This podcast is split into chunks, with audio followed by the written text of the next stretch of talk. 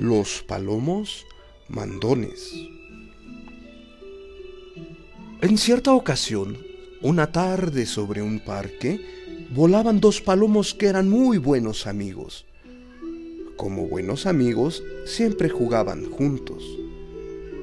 A estos dos palomos les gustaba mucho mandar y por eso solían estar los dos solos, porque el resto de aves no querían jugar con ellos. Sus ganas de mandar llegaron al punto de que hace unos días los dos discutían entre ellos por qué juego iban a jugar ese día. A uno le gustaba coger hierbas del suelo con el pico, a otro le gustaba jugar a ver quién se posa en mayor número de ramas más rápido. Llegó el día que ya discutían tanto que empezaban el día enfadados sin hablar. Es más, ni siquiera se volteaban a ver. Un cuervo se acercó a uno de los palomos solo y le preguntó, ¡Ah! ¿Dónde está tu amigo? ¡Ah! ¡Ah! Todo mundo se extraña de no verlos juntos. ¡Ah! ¡Ah! Este palomo le explicó, Mi amigo uh, es muy mandón y siempre quiere decidir a qué jugar sin preguntarme. El cuervo le sugirió, ¿Por qué no toman una buena solución y seguir siendo amigos? el palomo le contestó, No sé qué solución puede haber que no fuera ceder y callarse. El cuervo le propuso hacer un listado de juegos que les agrade a cada uno y cada día jugar a uno diferente y listo.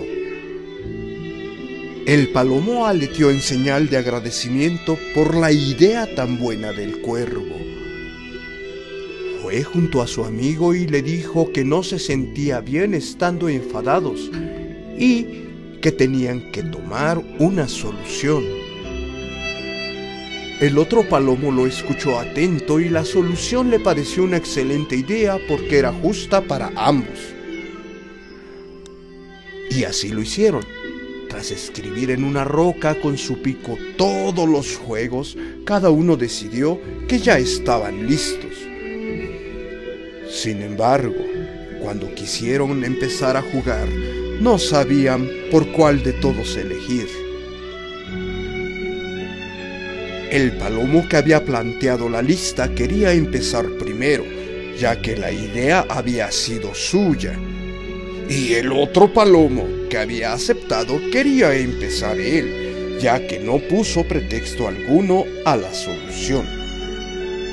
¡Qué difíciles eran estos dos palomos! Al final, tomaron la decisión de que sería el cuervo el que al azar decidiera por qué juego empezarían y a partir de ahí seguirían el listado. El cuervo les ayudó entre risas. No entendía cómo los dos palomos podían ser tan cabezotas. A partir de ahí siguieron siendo mejores amigos y jugaron felices para siempre. Los palomos mandones. J.C. Boix.